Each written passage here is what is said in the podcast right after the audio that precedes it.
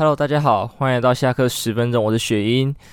各位听到这期节目的时候，应该已经是情人节当天了吧？或者说，在我的观众里面，大家都是现充，所以理论上会是隔天才听到。当天大家都没有空，呃，有可能。我我也希望大家是这个可能性啊，不要像我一样，这个节日跟我无缘了二十六年。那也因为无缘二十六年啊，所以基本上这个节目啊，我是不会去在意到的，不会注意到的。这样在这一次会先体会注意到，也主要是因为说，在刚才录音之前啊，我在滑 IG 的时候，有发现说，在我之前观察的一家酒吧，他有 po 了说今日公休啦，所以说今天要提早庆祝情人节的人，哦，是没办法了，可能要改天。我想说，提早。还很久吧，提早不在二月初吗？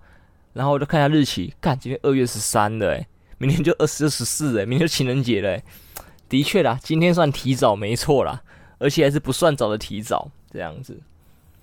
所以整期节目我绝对不会是情人节特辑，因为我根本没有东西可以跟大家分享，哦，非常的抱歉。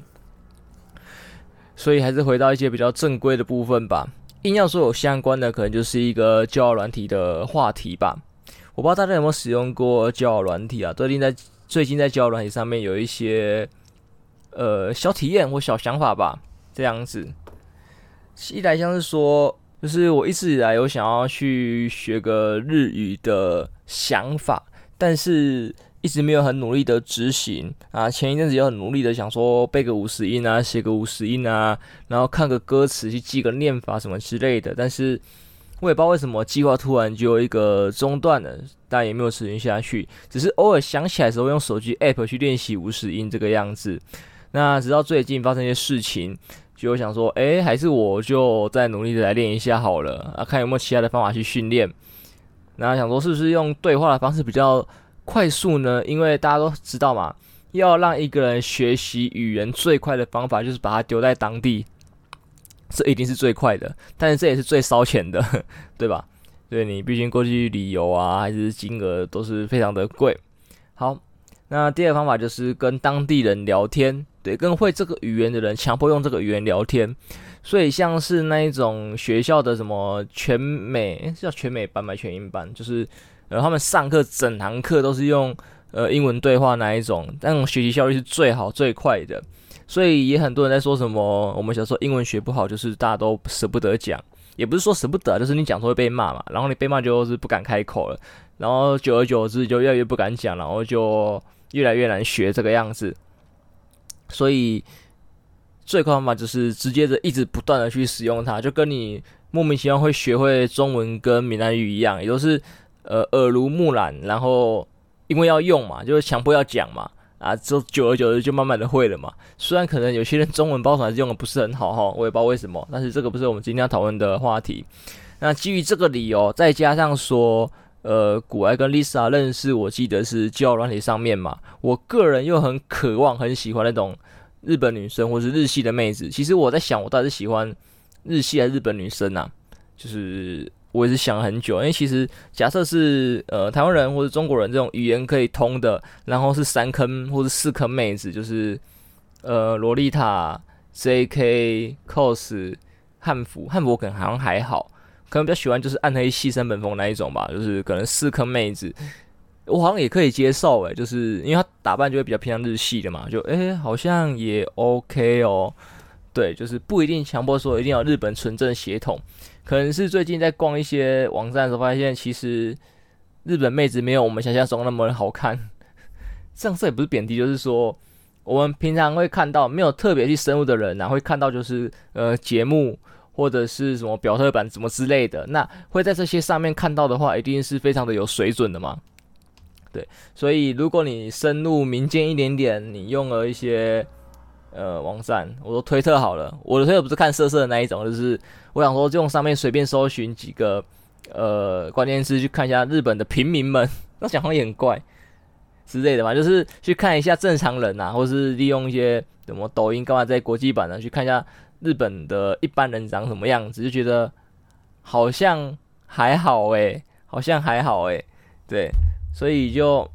好吧，可能我喜欢的是日系吧，不是所谓的纯正日本人这个样子。只是就纯正日本来说，他一定是最接近日系的嘛。就台湾人也是嘛，大部分的台湾人一定是那种台台的，对吧？你很难说找到一个台湾人比日本人还日本人的，这个是几率比较低的。所以我说我喜欢日本人，这个应该是比较直接跟干脆的一个讲法。好，回到正题啦。所以想说，那有没有一款交友软体可以让我这样子呢？就是认识日本人，又可以跟别人对话日语这样子，哪怕是说我的程度很低也没有关系。我就稍微 Google 了一下说，有介绍了一些软体是可以跟日本人交流的。虽然大部分是日本的交友软体，但是这些门槛看起来好像都有一点高。再就看到一个，就是它主打的是语言交换的交友软体，然后想说，哎，那用用看好了。但想说，我就算再怎么烂，我应该还有 Google 翻译可以使用吧？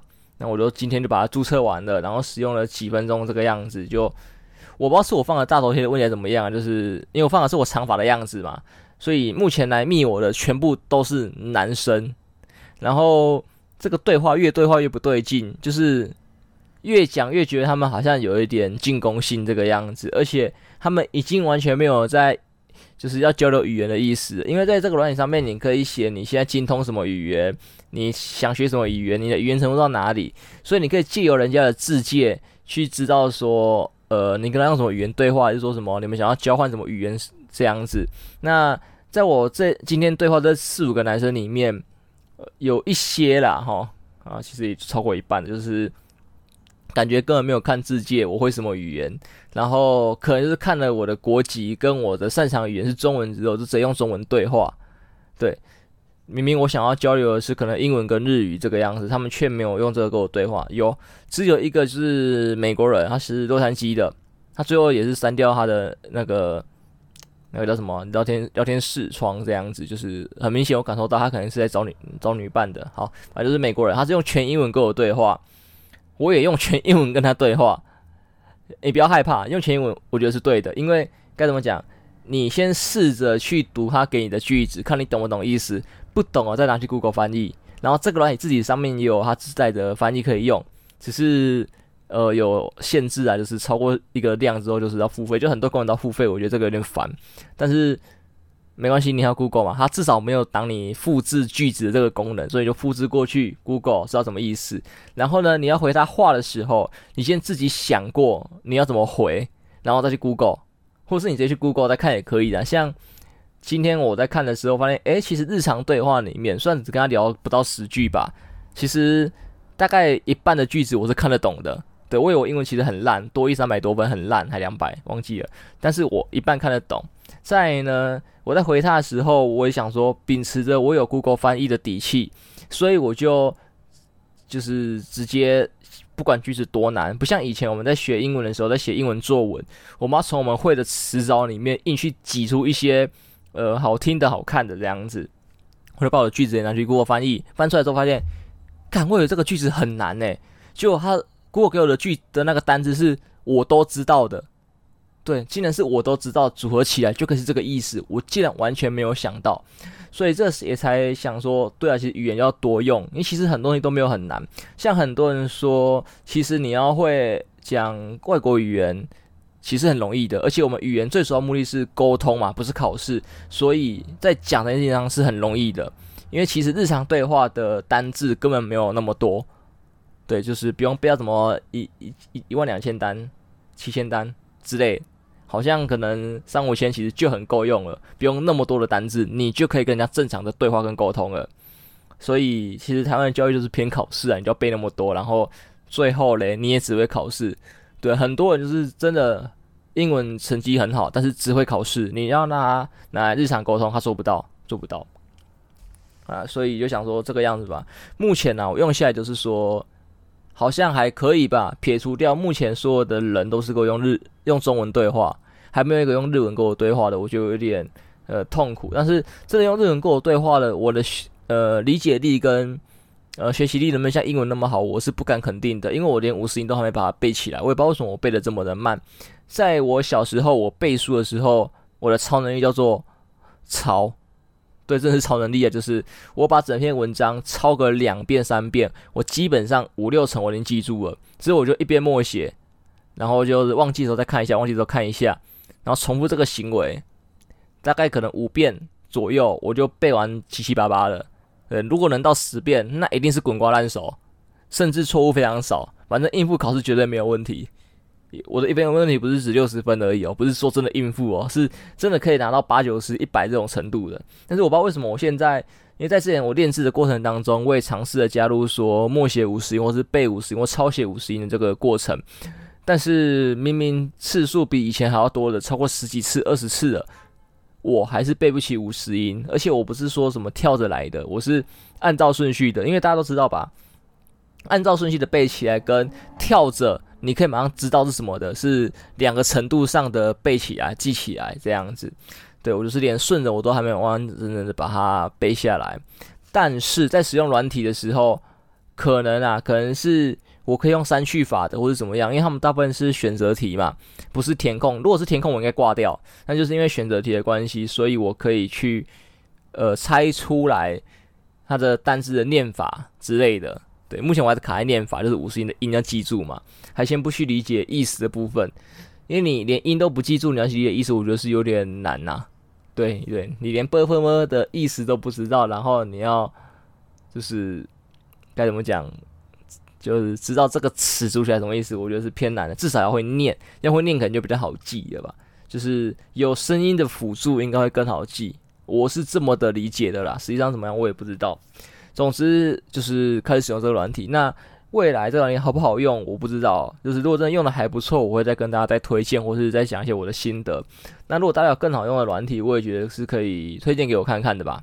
都是可以都可以试试看看啦。除了说用教软体跟人家沟通之外，或者是说呃用音乐，因为很多人说学唱歌也是一个学语言很快的方式嘛。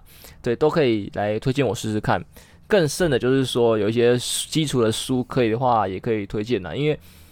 不是所有的教材都是好教材，大家应该可以理解这个观点这个样子。所以我其实也不知道买什么书来看，他又觉得网络上资讯好多，是不是其实不需要买书？我也不是很肯定这个样子。对，总之啊，总之啊，我们力拼明年可以过情人节，好不好？哦，啊，其实也不好了，因为我最主要的问题好像也不是说语言的问题，对，我有其他更急的需要解决的问题。但是，但是今年才刚开始嘛，对不对？所以。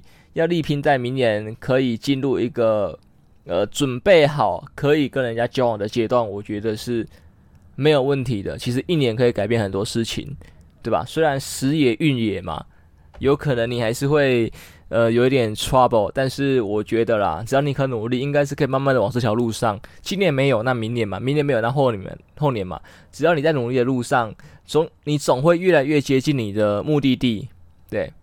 对，哪怕你没有零没有到一，但是也无限趋近于一，无限趋近于一，天好可怜哦。啊，乐观一点，你总会到一的，只是花的时间长短的问题。那你发现你总是无限趋近于一的话，你有没有想过你的路路线可能走错了，方法错了？所以你可能就要是呃。紧急的做一个停损的动作吧，然后再改别一条路吧之类的。当然，你也可以很铁头把这件事情坚持到底，因为其实也很多人做事情大家不看好，但是他就一辈子只做这件事情，那他最终会得到大家的 respect。对，我觉得这个也是一个可以支持的点啊，因为其实你的人生不一定要过得跟大众、跟社会给你的是一样的，你可以有自己的坚持，有自己的理想，有自己的人生。每个人的人生都可以是独一无二的。也一定是独一无二的吧？对，哪怕是双胞胎或一样的家庭、一样的环境、一样的资源，总是有那么一点点的差异。每个人都是独一无二的。我觉得这个可以不用去那么 care 别人的看法吧，把自己活好就好了。也可以，也可以。每个人都每个人自己的想法，每个人都每个人自己的规划，这个是不用去做争执的这个样子。好，那脱离情人节之后呢，就要讲一个比较著名的剧了，也没有著名的。呃，对大家来说是著名啊，这剧叫做《狂飙》吧？他们最近在抖音上或是各大社交媒体上面，其实都洗的还蛮多的嘛。所以就是一个卖鱼仔，然后逆袭成为老大的故事。那据说好像是真人真事改编的小说，再从小说改编成剧。那其中这篇剧呢，又有很多的呃台词更改的部分。你会看到很多台词跟他们的嘴型是对不上的，因为这样子他们过不了审。对，如果照原本的话来讲，他们过不了审啊，这个没有办法，他们的。呃，审查制度比较严谨一点点嘛，对，大家都知道，都明白。但是至少还是把这部剧做起来了。那后续也很多关于这个剧的原型人物的报道，我就发现说，其实两个点嘛，坏人跟警察的部分，警察比较简单呐、警察的话，其实你要看该怎么说，大部分我们看的什么《无间道》啊，或者说台湾的角头之类的，角头可能比较少提到警察，就是其实都有一些黑白两道合作的东西出现。那以大部分的想法来讲，可能会觉得说，要维持一个社会的秩序啦，其实不是非黑即白，就是要一个灰色地带，大家你好我好才可以维持一个秩序嘛。我不知道这个讲法大家有没有反对？因为你像，呃，如果啦，这是一个黑道横行的世界，那其实黑道自己也过得不安稳。他们为什么要做黑的？为什么要什么卖毒品啊、经营赌博、经营呃卖淫什么之类的？他们就是想从这边快速的捞到钱，然后过上好日子。那今天社会非常的动荡不安，全部都是做黑的，全部都是黑道，全部的人乔事情都是拿刀拿枪。那他赚这些钱有个屁用，对吧？而且你要从谁那里捞？对这个产业一来饱和，二来大家都会黑吃黑，或是大家都动刀动枪，动不动你就没命，那你要怎么好好享受？对吧？所以它是要在一个稳定的秩序下有这些黑的东西存在。好，然后再说到为什么要黑的存在呢？白的就也是啊。你社会天下太平，对大家都很希望嘛，就是天下为公，那大家门都不用锁，对不对？大家可以过好安稳的日子。但是你觉得有可能吗？对，人性本善或人性本恶这个论点其实是。呃，两极化的，所以你没有保证说所有人类都一定是好人。那所有人一定是好人的情况下，我觉得导致一个问题就是世界会毁灭。对，因为很多东西其实是人性的欲望、贪婪等等之类的去促进成的世界进步。但是如果大家都没有的时候呢，大家都想安稳过日子的时候呢，那就不会有这些的进步，反而导致说人类的懒散什么之类的，人类自己就会把自己物种毁灭，或者是说。带着地球一起就是慢性死亡这个样子，所以白的也要黑的存在嘛，对不对？它是可能是一个促进我们进步的动力，虽然这些动力可能是某些人的伤痕，对，是因为这些伤痕他们才有这些动力，但是不得不，好不好？我也觉得不得不，也有可能会有人会骂我说这件事情不是发生在我身上，我都讲得很轻松啦，但是没有办法，好不好？我不一定是那个受到伤害，然后会奋发，然后带领社会进步的人，但是总有人是，总有人是这样子。其实很多东西的进步还有规则的建立，都是树立在一些伤痕上面。但是没有这些伤痕，没有这些人的话，这个社会是永远不会进步。我觉得大家想这一点，就是说，绝对的好跟绝对的坏，其实都没有给这个社会带来一个安稳呐。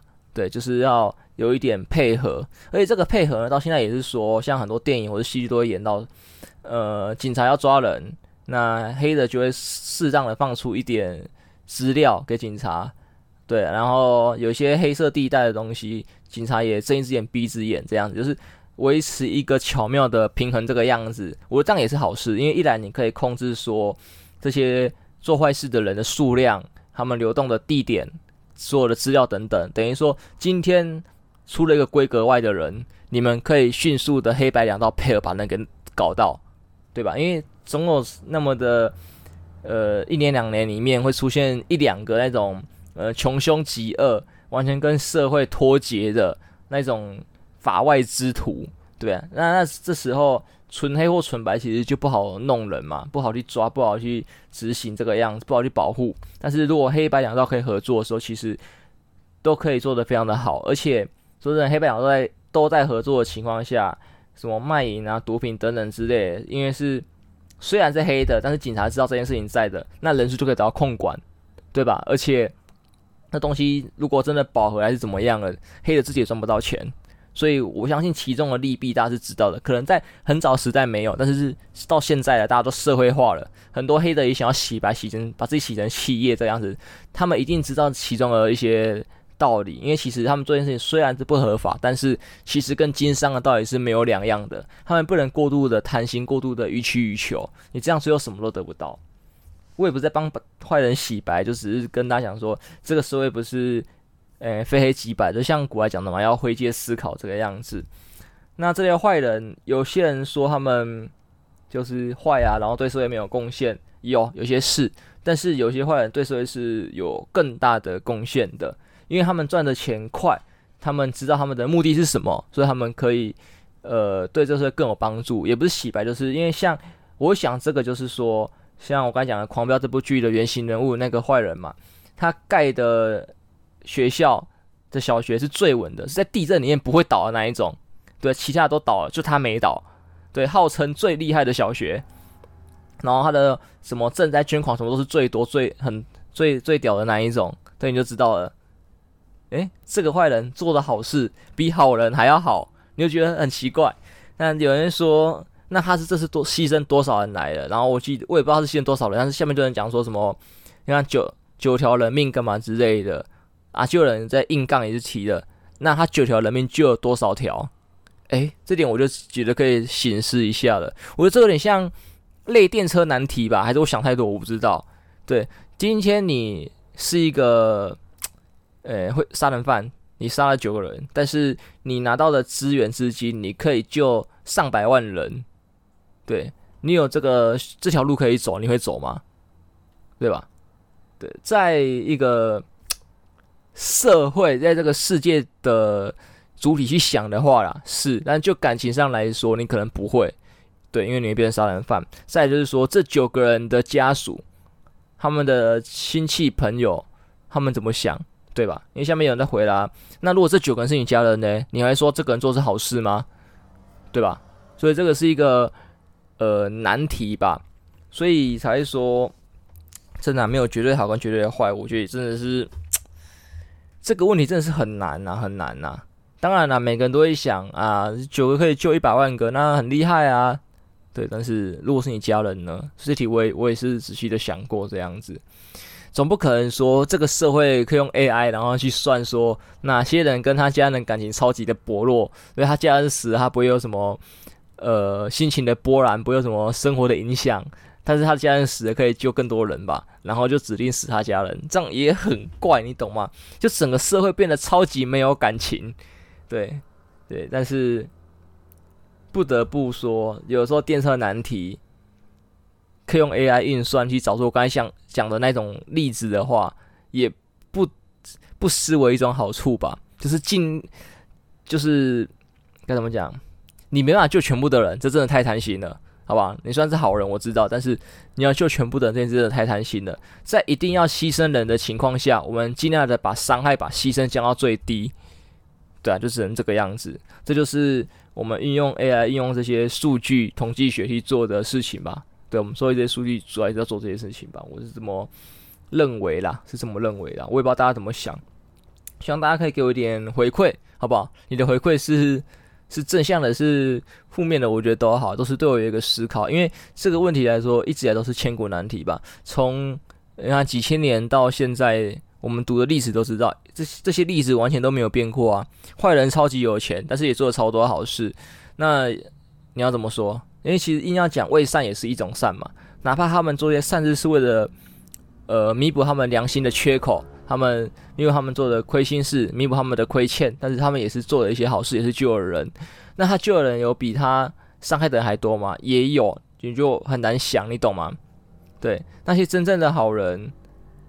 有没有办法拿到那么多资源？你不知道，因为说真的，大部分看到的情况下，好人很难拿到大量的资源，但是也是有好人能做到很多的好事。但是我相信那个绝对是少数，也是非常非常之少数。